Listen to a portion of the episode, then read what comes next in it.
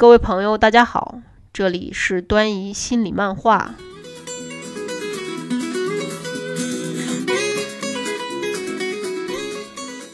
那我在前两天呢，在一个朋友他的呃有两万个群友的这样的一些群里面群直播里面做的讲座，嗯，刚好呢出来了录音，那我也在这里呢借机会跟大家分享一下。啊，如果大家有什么问题，欢迎在下面给我留言。各位群友，大家晚上好，我是船长。北美教育群多群直播讲座现在开始。今天晚上呢是第一百四十六讲，今晚的主题是让青春期成为孩子成长的助力而非阻力。主讲人是吴端怡老师，他是安省注册心理治疗师，擅长个人成长、亲子关系、家庭关系的。感谢本次直播活动技术平台的赞助人王志先生，他是大自然理财公司总裁，环球百万圆桌顶尖会员，加拿大全国优质服务奖，华人名人堂终生名誉主席，加拿大国家人才库特约顾问。今晚的赞助人心声：孩子和父母之间血脉相连，当青春期来临，血浓于水，敌不过岁月的距离。彼时，孩子渐渐长大，父母慢慢变老。孩子要自主的权利诉求越来越比身高还高，父母变啰嗦的艺术指导越来越比水比放水还水，将心比心，平等是横坐标，这是两代人相互沟通的基石；就事论事，信任是纵坐标，这是孩子们独立自主的加持。长线来看，孩子是自变量，父母是因变量，家庭是函数值，爱心是 n 次方。那些通悟了宇宙法则的父母，更容易达到不教而教的境界。尽管这也许只是一个美丽的传说，我依然对此坚信不疑。大自然理财王志，好，现在讲座正式开始。首先呢，非常感谢船长邀请我在这里给大家做一个分享哈。呃，也很感谢赞助人王志先生哈，这些年如一日的一直在赞助，呃，船长的这个群，然后使得大家能够有机会收听这么高品质的讲座哈。那我呢，呃，也是想就是，呃，能够就用今天这一天的讲座，让大家呢在这个里面呢有所收获。所以我是希望呢，呃，通过一些我个人的经历，包括呢就是我跟呃客人之间的一些经历，然后跟大家做一个。嗯，很，就是跟现实生活很相关的一个分享。嗯，之前呢，我就简单的介绍一下自己哈，大家能看到这第二张图片，这个呢，其实就是我们全家的这个图片。今年是在嗯暑假的时候呢，去了一趟班夫，然后呢，我们上的这个 Sentinel 的这个啊 Trail，这是一个比较难度比较高的一个嗯一个路线，然后我们在那个雪线上面嘛，一家四口在这儿。拍的照哈，我两个儿子呢，一个是啊十一岁，另外一个呢转年，就是这已经转年了嘛，二月份就满十四了，嗯，所以呢，实际上我现在也是相当于是一个青少年的这个家长，嗯，如果看一下我家老大的脸上面呢，已经有点小痘痘和那个小胡子了哈，已经是一个比较典型的青少年了，啊，所以我在这一段时间呢，也确实有一些跟这个青少年。啊，每天打交道的这样的一些经历，啊，那我是安省的，我是安省的注册的心理治疗师，啊，然后呢，也从一四年呢开始在多伦多呢做这个亲子的系列的培训，那也是温柔坚定做家长系列课程的创始人。那我主要专注于女性亲子和家庭，同时呢，我也是一个芳疗师，因为我觉得啊，身体呢和心灵呢是同样重要的，嗯。那就说到，其实跟孩子啊，嗯，作为每一个家长，我觉得都是很不容易的。特别是对于我们华人的家长啊，我们是对于孩子有很大的期望，然后也有很多很多的投入。我们其实是非常努力的，希望孩子能够在啊，像我在加拿大，我知道群里有一些中国的朋友哈，能够。呃，能够真正的就是找到他自己人生的梦想，然后能够呢成为一个就是他心目当中成功的人。但是现实呢，有的时候就很骨感哈，尤其是当孩子越来越大的时候，我们会觉得孩子离自己渐行渐远，然后会觉得，嗯，跟孩子沟通很困难，嗯，会觉得自己说话呢，孩子也不听，或者孩子呢也不尊尊重这个家长的想法和意见，啊，甚至还有很多孩子有各种各样的状况，嗯，比如说，呃，辍学在家了，或者是同父母没有共同语言，嗯，然后每天都圈在屋子里面，还有甚至有一些有更严重的状况哈，比如说抑郁，嗯，等等。那今天的分享呢，我就想跟大家分享一下关于这个青少年他们的一个状况，以及我们作为家长呢，就是是什么样的一个角色，然后我们如何能够啊更好的帮助到他们。那我家老大呢，在六年级的时候，六升七呢，当时就是啊，公校呢有很多削减经费啊，各种各样的状况，所以我当时就很临时的决定，就是给他报报私校，所以当时呢。就是考 SSAT，其实是十一月份才申请，就是十一月份呢才开始想这个事情。那我们大概也就准备了二十来天啊。那整个这个过程呢，都是我跟他一起准备的。然后今年呢，就是八升九，又是准备 SSAT，呃，也没有准备很久，也是我跟他一起准备的啊。包括嗯，群里估计很多朋友孩子现在也在私校的这个面试上，有的可能面完了，有的可能还还安排好了，还没面哈。啊，那我们今年两个孩子呢，反正就是也都申请了。两个孩子在准备面试的时候呢，也都是我帮他们准备的。那包括呢，就是孩子平时他们在学这个数学还有呃英文的一些东西，也是我跟孩子一起去啊一起去做的。就我知道有一些也是非常出色的家长就说：“哎呀，说你怎么跟孩子做到的哈？就是带孩子学习多难呀。”然后说这个。哎呀，血压能不升高已经很不错了，呃，我觉得呢，嗯，之所以其实我是把它当做一个很宝贵的时光哈，我不会觉得说带孩子，比如说学个数学呀，或者一一起准备文书啊，是一个很大的负担。我会觉得这是一个啊，跟孩子在一起很好的机会哈。我并不是说啊，劝大家都跟孩子一起做这样的事情，只要看你愿不愿意，然后你喜不喜欢做这件事情，嗯，但我觉得呢，这个里面呢，其实也就是。就是你平时跟孩子之间的这个关系的一个缩影，就是当你跟他有一个很好的关系的时候呢，其实你就能够啊对他有一个很好的影响力。那么今天呢，我就从这几个部分开始，这几个部分讲起哈。啊，为什么青少年难以沟通？那么青春期的阻力和他的需要是什么？青春期动力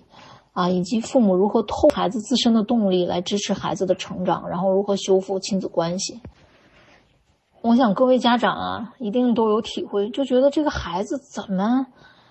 哎，动不动就是情绪非常的奇怪。如果你家里有一个青少年的哈，不管是男孩还是女孩，啊，大概大家都会有这样的一个共同的经历，嗯，就是觉得这个孩子有的时候，哎，好像挺有思想的，行为也好像挺成熟的，但有的时候呢又非常的不合逻辑，非常冲动。实际上呢，这个和青少年的这个。发育阶段呢是有关系的。青少年期的孩子呢，他正在经历这个脑部的一个高强度的构建。那么这个构建的过程呢，是从脑的这个后部再到脑前部。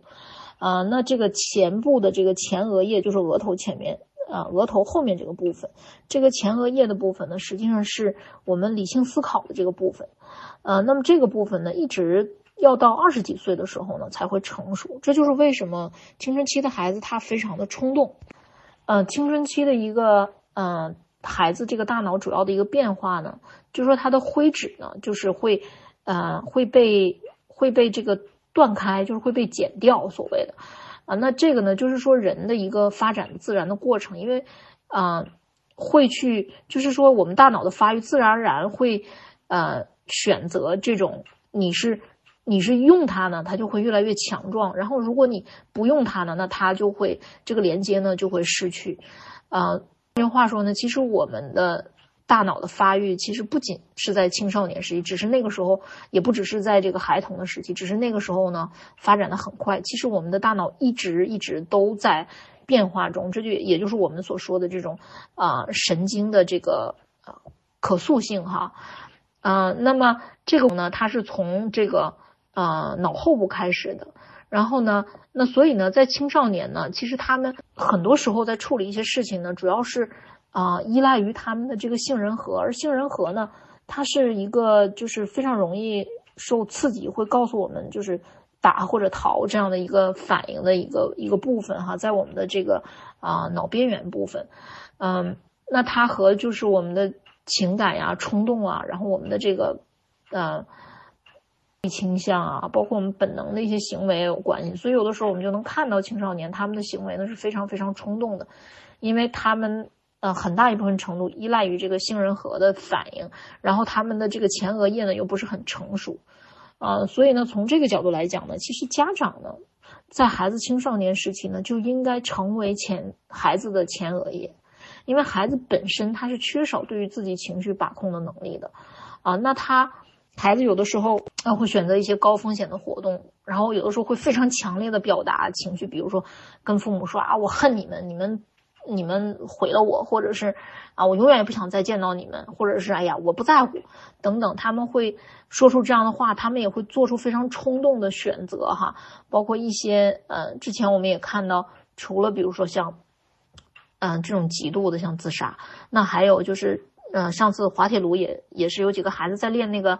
啊，在练那个单车嘛，然后结果也是 摔了之后就重伤，后来就没抢救过来哈，就是他们。呃，青少年的时候就是这样，他对于这些风险呢，他并没有一个非常清晰的认识，所以作为父母呢，确实我们需要成为他们的前额叶。那回过头来一句话，就是说，孩子凭什么让你成为他的前额叶呢？这就是基于父母对于孩子的影响力，对不对？青春期呢，其实有很多很多的阻力哈。嗯，我知道有很多做这种亲子培训的老师呢，都会说啊，所有父母是孩子的这个孩子是父母的镜子，所有孩子的问题都是父母的问题啊。我个人呢是不太同意这样的一个说法的，啊，我觉得并不是所有孩子的问题呢都是父母的问题，很多孩子的问题是孩子自己的问题啊，嗯，但同时呢，就是说不管是谁的问题，那我们做父母呢，我们总归是希望他能啊。向着一个向着一个让他更愉快的，让他更能够嗯前进的方向去进行，而不是说我们明知道他在一个歧途上，然后还是嗯还是让他在这个前途歧途上一直走。所以说呢，这个这两个部分呢都是同时存在的。那么青春期孩子的这个阻力呢，它包括很多哈，比如说。很很大一个是说，我不知道我为什么要做这些事儿。那我们知道这一代的孩子呢，他们基本上生活条件是比较好的，不会像我们那个时代呢，就是我们比如说我就是想考大学，那这就已经是足够大的一个为什么了。但是现在这孩子他不明白我为什么要上大学呢？我为什么要学物理呢？我为什么要呃要每天每天起来去运动呢？如果他不能有一个充分说服他自己的理由那，那他呢就不会去做这件事情，他就没有动力。那所有的阻力都会非常的大，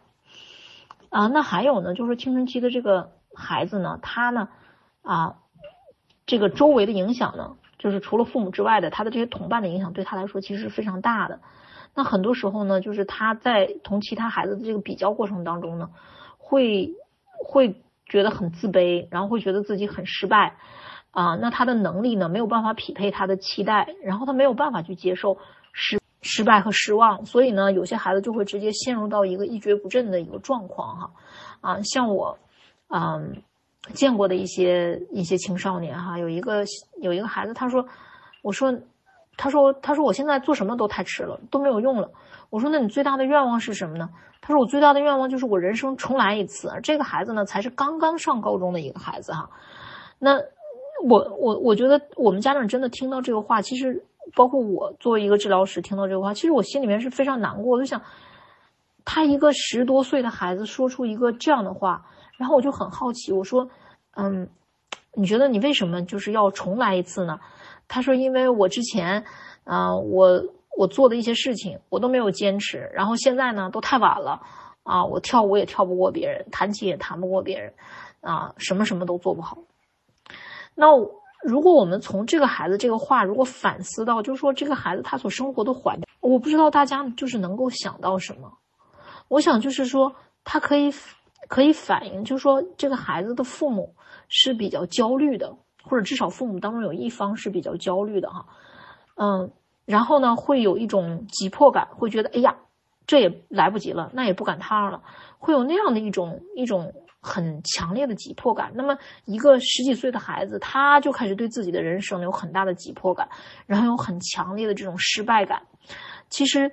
呃，其实这样的一个情绪本身呢，它就是不健康的，因为他还有很多很多的机会，我们没有必要。专注在过去的事情上，而是应该专注在现在的事情上。但话是这么说，但是孩子呢，他不这么想，他觉得我已经失去那么多了。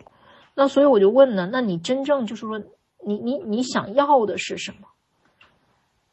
他说我希望我能做好一些什么样的事情。我说那我们看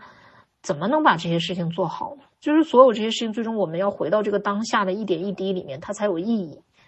那还有呢，就是。有的孩子跟我说说为什么打游戏呢？因为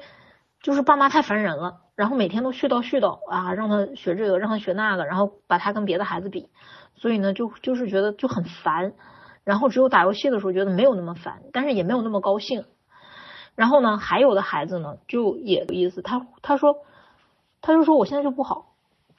那因为以前我父母对我不好，那如果我要是好了的话，那他们就高兴了。为什么要让他们高兴？就是我，我觉得家长听到这个话，你会不会觉得就是很心里面会不会觉得就是很难过？觉得哎呀，就是就是我这么努力去嗯带大的孩子，他怎么会怎么会有这么怎么会有这样的一个一个残忍的一个想法呢？哈，嗯，包括一些嗯自杀的孩子也是。如果我如果我没了，那那你这个人生就是。那你父母的人生就彻底失败了。就如果我们跟孩子之间进入到已经进入到一个这个，呃，非常强烈的权力斗争，甚至就是家长比如说去压制孩子，最终就是你赢还是我赢这样的一个状态，其实呢，你看对于孩子来说其实是没有任何帮助的哈。那还有呢，有的孩子说：“哎呀，我也想学习好啊，但是我就是没有，我就是没有动力啊。”那那很多时候呢，当我们的教育就是说，把这个结果放在第一位，而没有把没有找到过程当中的为什么，没有找到过程当中的啊愉快，当中能够给他的动力，所以呢，对于孩子来说就会非常的困难，因为他想要达到一个结果，但是他不觉得自己能够达到。其实这个不不单是在青少年身上存在，那我在做这个成人的咨询里边，我也经常看到，就是是存在的。啊，所以，我们如果能够把对于结果的这种执着、这种专注啊，回过头来专注到过程上面，那么这个部分呢，其实就会有所改善。那么还有一些孩子呢，认为就是我，我呢想做的事儿，我父母都不让我做。然后呢，我现在这么失败呢，都是因为我父母他们当时做这个做那个，他们妨碍了我的自由，妨碍了我的选择，所以我才是今天这个样子他就把自己的失败呢，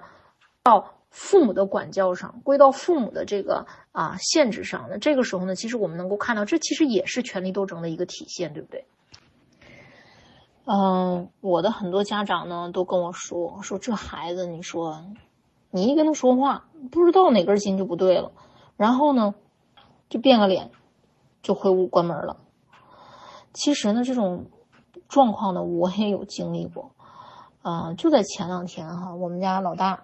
那个青春期的小孩儿，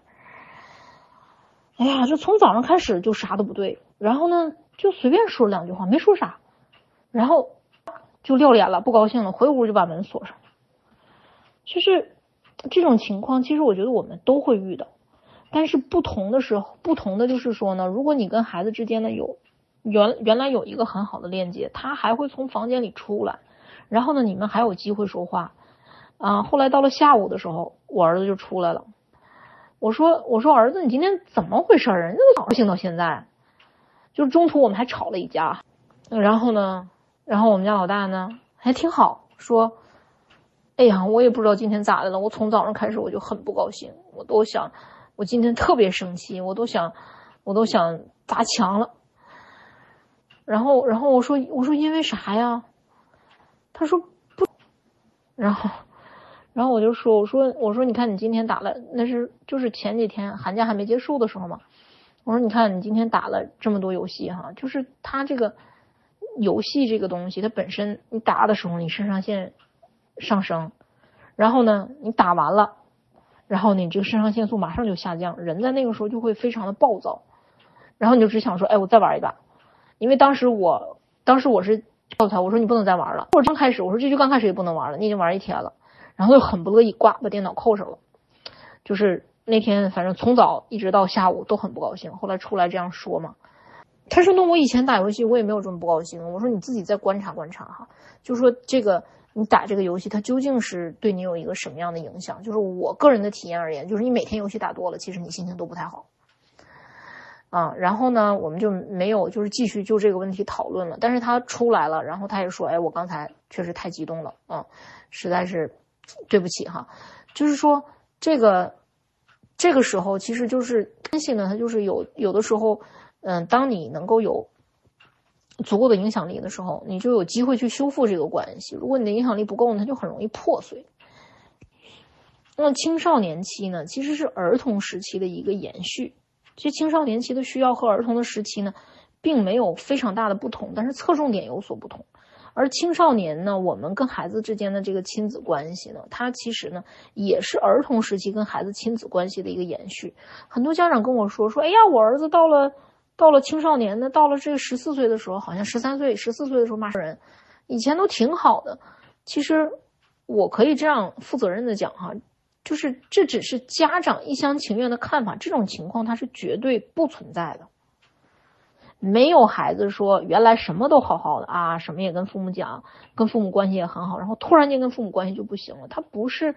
那样，他不是那样的那样一回事儿。而是说，这个孩子在那个时候他就已经积累了很多东西，但是父母呢，他可能就是没有觉察到，嗯，然后青春期的时候呢，他这个这些东西呢，过去积累这些东西就爆发了。那么青春期孩子真正需要的是什么呢？首先呢，其实孩子到了越大的时候，他越需要尊重，越需要自主权。啊，像我之前呢，我在做播客的时候，就我有一个播客啊，叫做啊端倪心理漫画。啊，那我在做播客的时候呢，我就讲过，嗯，就是这个孩子呢，嗯，我家儿子就是半夜起来，我们家也是那个青少年哈，半夜起来打游戏，我就很生气，我说你你为什么不能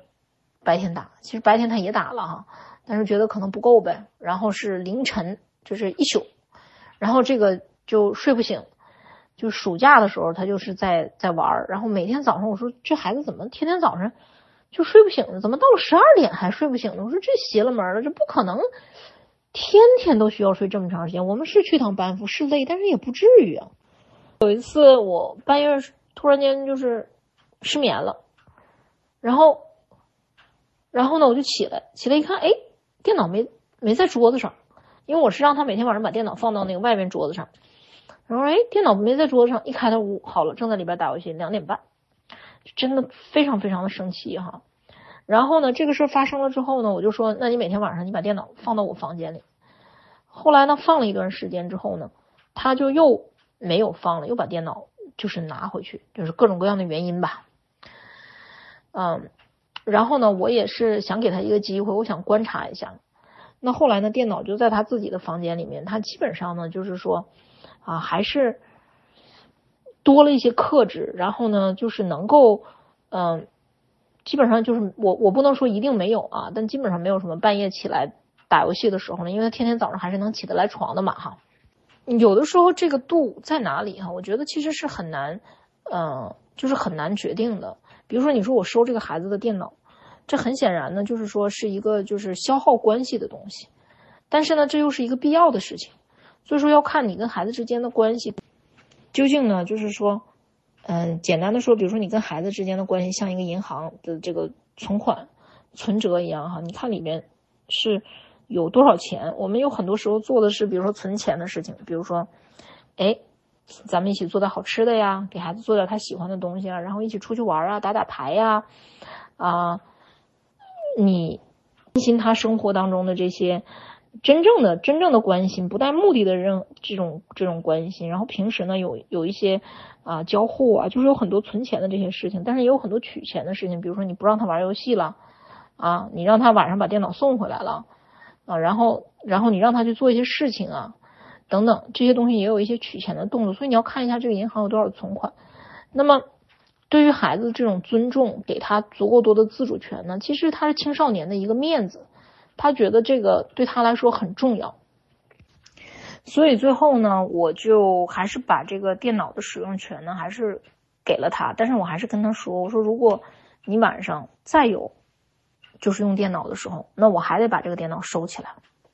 所以这是孩子的需要，他需要青春期，尤其需要家长的尊重和有他的自主权。他觉得，嗯，比如说你去帮他做一些事情，或者是你跟他一起去解决一些问题，你们通过头脑风暴的方式也好，通过教练的方式也好。最终呢，一定要让他觉得这个事儿呢，不是我妈妈说怎么办就怎么办，不是我爸爸说怎么办怎么办，而是我说怎么办就怎么办。他一定要心里面有这样一种感受，他才会觉得我的生活是值得活的，啊，我的日子是值得过的。嗯，那么第二个呢，就是说孩子需要信任、支持和鼓励。啊，我知道有些家长啊，真的是就是防孩子就跟防贼似的，啊，你是不是又？又又在网上闲逛了，你是不是又跟在网上跟跟谁谁谁聊天了？嗯，你你怎么样？就是就是你你你刚才上课你有没有认真听啊？啊，上课你是不是又打游戏了？等等哈，就是有些家长是对孩子没有任何的信任的哈。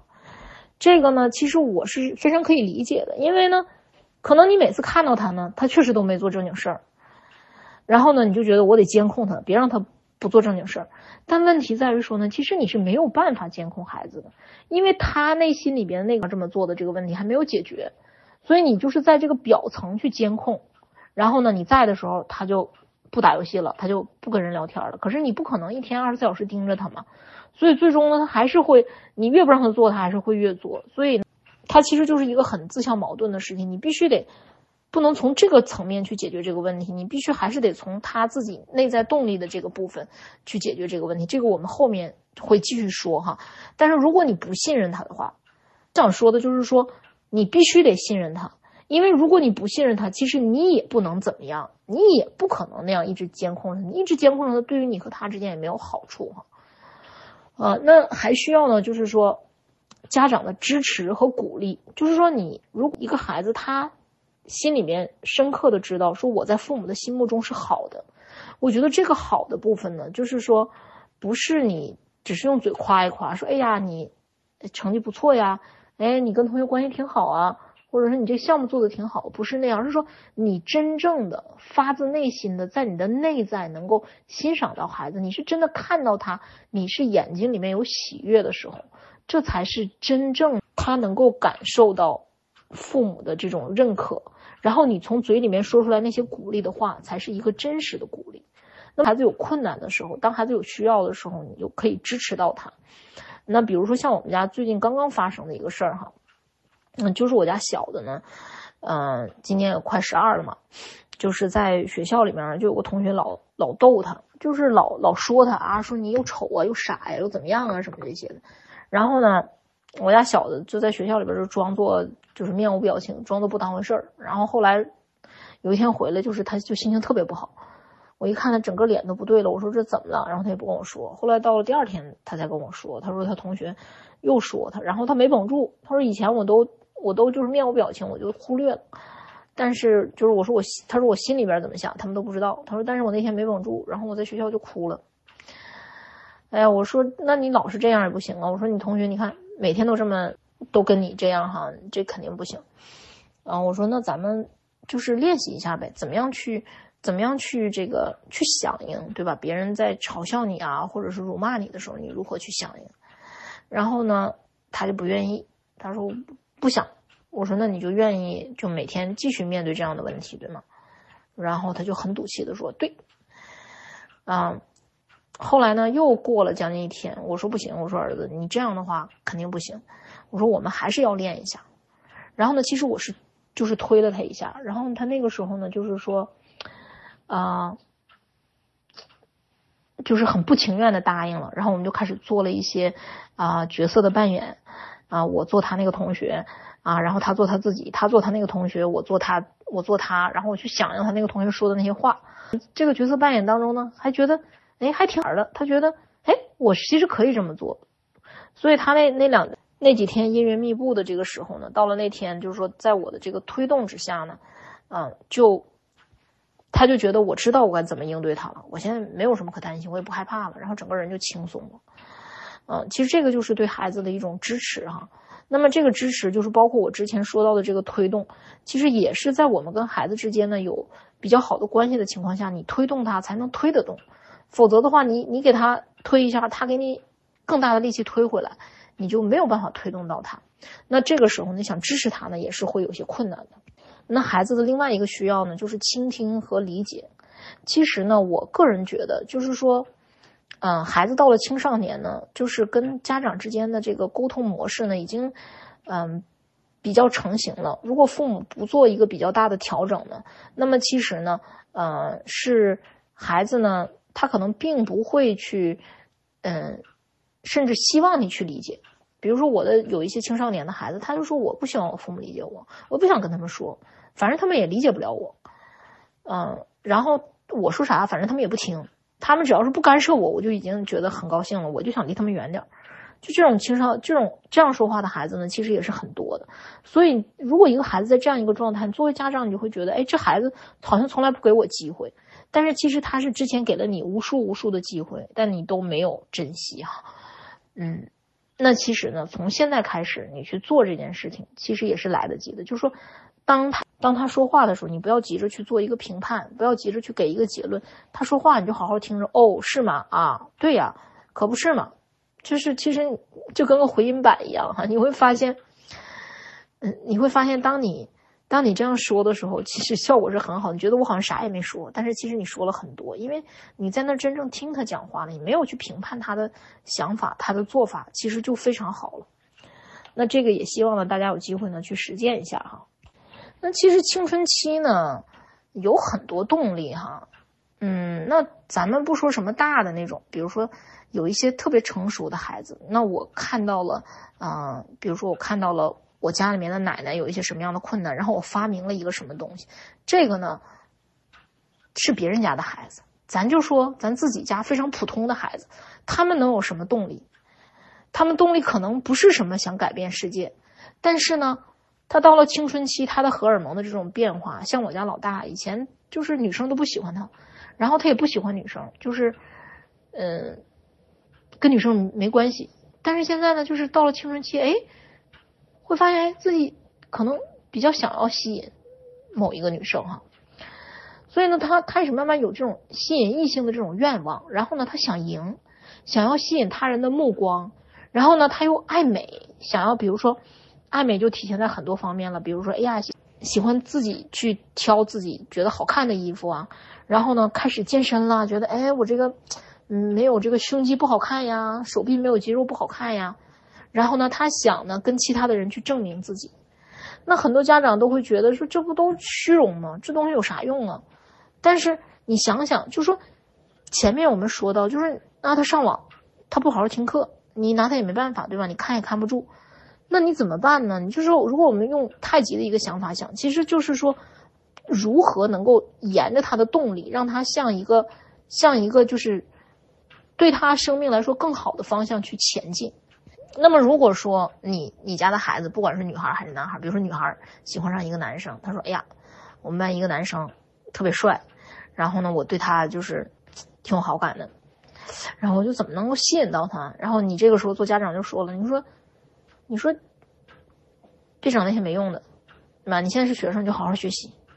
然后他想赢，想要觉得，哎，比如说我自行车骑的很很好，然后呢，我就觉得，哎，我这个骑那种有那种就是像杂技似的那种自行车嘛，我这自行车骑好了，然后别的女生都来看我哈。然后你就说，你你你你整天整这些东西有啥用呢？然后说爱美，你看就知道臭美啊！你那学习怎么不好好学呢？他想证明自己，你看你这个人怎么这么虚荣啊？如果说我们孩子的这个动力都被家长很很无情的，就是给打断了，很无情的，就是评判了，那么这个时候孩子就会觉得我所有想走的路都被你堵上了。那你现在让我怎么办？我只我只能躺着，对不对？那这个其实就非常非常的遗憾了。就是说我所见到的这些青少年里面，每个人都有动力啊，就他的动力和家长所希望他的动力就是不一样。包括有些孩子。家长就觉得，你就老老实实的，就是给我把那个该学的课学好了。然后这孩子呢，没事他说我就就喜欢画画，没事就画画画画。家长就说了，你画画也可以画，你为什么要花这么多时间画画呢？啊，你看你那个数学也没学好。其实呢，这个就是非常的，就是你想要把他的专注力从他本来在专注的地方把他拉出来，拉到你认为他应该专注的地方，这种方式其实从来都是不管用的。你只能通过一种太极的方式，比如说他画画，哇，画的真好，那我们是不是可以在画上进一步发展？然后呢，哎，那你画的这么好了，你有。你就是你真正你想实现一个人生什么样的愿望？那么在这个人生的这个愿望当中，还有其他哪些部分是你需要实现的，对吧？你想要吸引异性。有一天我儿子跟我说说，哎呀，我跟我们班这女生总也说不上话。我说哦，然后他说我就只能回来跟他在那个 Discord 上聊聊天。我说啊，然后他说哎呀，就没没啥机会那个说话。我说可不是嘛，这疫情期间啊，确实没啥机会说话。我说你说，这男生跟女生之间怎么机会呢？我儿子在那想半天，说怎么找机会？我说我我我说我觉得吧，你看你你比如说你主动找女生说过话，那你说你说完了之后你还咋办呢？还是没啥可说的是吧？我儿子说啥？我说那怎么办呢？他说嗯不知道。我说那你看如果说。两个人之间能够有一些共同的兴趣爱好啊，能够一起做一些什么样的事情，不管是一些什么事情，甭管你们俩啊是一起做机器人啊，还是说一起做个乐队呀，还是说一起画画啊，还是说一起滑雪呀，就是如果你们能够有一个共同的爱好，而且呢都觉得对方还挺不错的，这样的话呢，哎，你很多时候在一起是不是就是很自然而然的事情，或者甚至你可能。就是想，就是喜欢，都是喜欢文学，都是喜欢看书。然后，然后我就跟他说：“我说，我前两天看了那个，前些天看了欧文亚龙的自传。欧文亚龙是这个，呃，世界上最有影响力的一个心理学家，因为他写了很多书哈。然后我说，他跟他太太呢，其实当时他喜欢上他太太的时候呢，他太太其实是已经是一个闪闪发光的明星了，就是就是很有吸引力的。但是他那个时候其实老师什么都不太喜欢他。”但是呢，他因为他从小呢，就是他就没有别的事情做，他也做不了别的事情，所以他就特别特别的爱读书，然后每周都去图书馆看看书，然后呢，很喜欢就是写东西。然后呢，他跟他太太聊天之后呢，太太就觉得哇，这个人好有意思，然后两个人就聊到了很多关于文学、关于文学作品这些东西，然后就有很多的共同语言。这个是他还没上大学的时候认识的嘛。然后后来两个人又经过大学，然后最后又就是又又结婚了，就是因为同对于文学的爱好哈。我说其实人跟人之间就是这样，就是你需要嗯，你需要有一些共同的东西，两个人才会真正的就是在一起，而且在一起不会觉得没意思。然后呢，我家这个儿子就觉得哎有道理哈，嗯，就觉得那你看，哎，我可以把网球打好点点，然后呢，我教他们哈。就是这样子呢，其实你就是会给他一些动力。他比如说，他下次在打网球的时候，他就会觉得，哎，我还可以打得再好一点。然后呢，他在画画的时候，他就会，他就会想，我可以画得更好一些。他去啊上课的时候，他说我可以成绩更好一些。就是他，因为青少年天生他都有一个我想要更好的这个部分，但是他想要好的那个点和你想要好的点可能不一致。但是你怎么能让他变成一致的？有很多的家长啊找到我说，这个跟孩子现在已经没办法了，走到死路上了。只要是不张嘴则一，一张嘴啊就一言不合。就是当我们跟孩子到了这种程度的时候，你会发现真的很难啊，尤其是青少年的孩子，他们就是很很有个性嘛。所以呢，如果说不管你是在跟孩子之间在一个什么样的阶段，其实我觉得呢，我们都可以呢更加的啊。强壮这个亲子的关系，因为实际上，嗯，我现在在看我儿子的时候啊，我就会觉得，就特别珍惜跟他在一起的这个时间。虽然他有时候也发火哈，嗯，我会觉得，就是没有几年啊，他就要可能就要离开家，上大学可能就要离开家，然后开始自己的生活。而且他一旦离开家之后，他也以以后也许永远也不会跟我再共同生活了。其实我就会觉得这个这个时间非常非常的宝贵。所以，即使是他可能，他可能有时候就是有一些，啊情绪啊什么的，我我真的觉得，我觉得我们作为大人呢，就是我们自己的存在状态是非常重要的。如果你有一个很稳定的存在状态，那么他的那种情绪呢，就像是。就像是推你一下，推你一下，你仍然是有重力的，你仍然是就是可以站稳脚跟的。你不会，如果我们作为家长陷入到一种什么状态，就是孩子推你一下，你说不行，我也得推他一下，那这个时候你就跟孩子一样大了，你就跟他很容易陷入到一种权力竞争的阶段，对不对？所以说，要修复我们的亲子关系呢，首先第一个呢，就是要评估自己和孩子现在的关系。这个部分呢，我真的很想强调一下哈，因为很多家长呢，就是说，你看啊，我家孩子天天呢上网课也不上网网课，然后就在那打游戏，你就说我怎么能不让他打游戏吧？其实你想想，这个这个问题能不能直接实现？其实它是不能够的，它不可能直接实现，因为家长跟孩子之间的关系呢，没有在那样的一个程度，所以我们如果。我们跟他的关系银行里边没有足够多的存款，那么我就没有足够多的能力来去管教他。当我没有足够多存款的时候，我应该专注在什么地方？我应该专注在如何能够有更多的存款上面。那么如何能够有更多的存款呢？啊，我觉得其实有很多很多的方法哈。那我在我的这个课程，就是温柔坚定做家长里面呢，其实讲到了很多，包括比如说跟孩子一起玩游戏呀。啊，还有呢，就是通过这个，通过静应，通过陪伴，通过倾听，啊，然后去感受这个，去跟孩子之间去创建一些时刻。这些时刻呢，它可能是一些非常非常小的时刻。比如说这个时刻呢，可能看起来就像是啊，孩子今天回家了，然后呢很生气，咣，书包一扔，然后呢，那这个时候呢，可能你也觉得是，因为你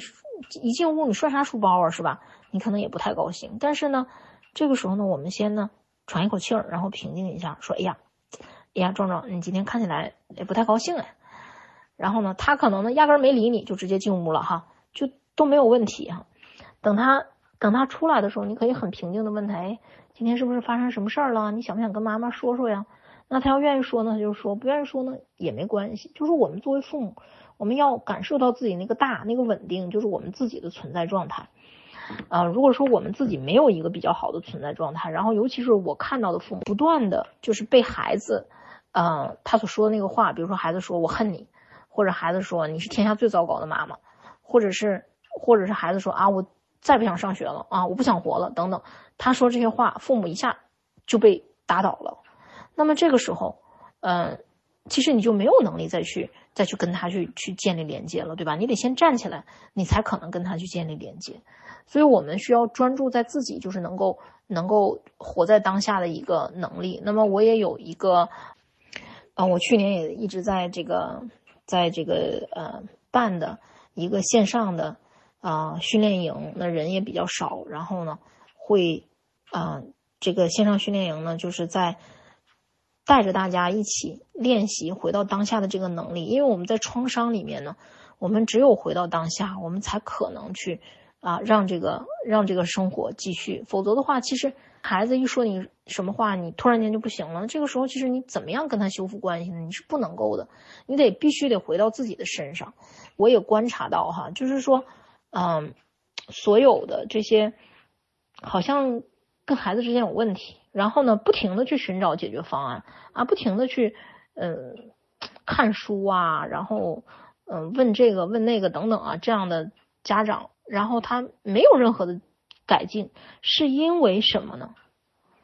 是因为他们的专注呢，都在孩子身上，都在孩子。今天是不是少打会儿游戏啊？啊，是不是多学会儿习啊？是不是怎么样？他没有把专注放到自己身上。我我其实我可以很负责任的说哈，所有的就是说，因为我在带团体的时候，不断的去观察哈，那在这个团体里，在我团体里人，所有的人跟孩子之间的关系。啊，都发生了一个很大的变化，但是自相矛盾的地方就是，当他们真正的把这个专注力放在自己身上的时候，这件事情才会发生。那我也有之前讲课的时候，有些家长哎也听课也挺认真，但是呢，最后也没有任何变化。为什么？因为他所有的眼光都放在孩子身上，觉得哎呀，我家孩子抑郁呀，哎呀，我家孩子搞不好要自杀呀，哎呀，我家孩子不好好学习啊，我家孩子没有上进心啊。就是他如果把所有的专注力都放在孩子身上，那么其实呢，孩子不会变。啊，你跟孩子之间的关系也不会变化。你想，嗯，如果我们作为一个孩子去体会一下哈，一个一直把眼光放在自己身上的家长，对于自己来说意味着什么？意味着压力，意味着你想要逃离，意味着你你就你就想离他远一点，对不对？那这个时候你孩子不你不断的想离孩子近一点，孩子不断的想离你远一点，你如何对他有影响力呢？你没有，所以呢，这就是一个非常非常大的问题。啊，所我也希望就是我们，就是听课的各位家长能够回过头来，哎，感受一下，就是说我究竟是把我专注放在哪里的？是放在那孩子他怎么样啊？他有没有出息啊？他如何？还是放在我自己的感受上面？我跟孩子之间的关系现在是怎么样上面？那我们光刚才说到哈，第一点呢，就是我们要评估一下自己跟孩子现在的关系。如果说我们跟孩子之间现在的关系没有特别的好的话，那么第二点呢，我们就需要。专注在去通过一点一滴去建立跟孩子之间的关系，那么这个一点一滴呢，就包括静应、陪伴、倾听、游戏。那么第三点呢，就是我们呢可以，当我们跟孩子之间已经有了比较好的关系，那我们就可以通过教练技术来啊引导孩子去解决他们自己的问题。我们可以通过啊头脑风暴，然后再。带着一个中立的这样的一个教练技术去引导孩子来面对自己的这些问题，然后呢，嗯，第四点呢，就是说我们透过我们的这个一些容纳、后果、边界设定，就是我们还是要管教孩子，但是这个是在后面，就是你前面这些部分做不好，你会发现管教孩子，不管我告诉你什么办法，你都用不了，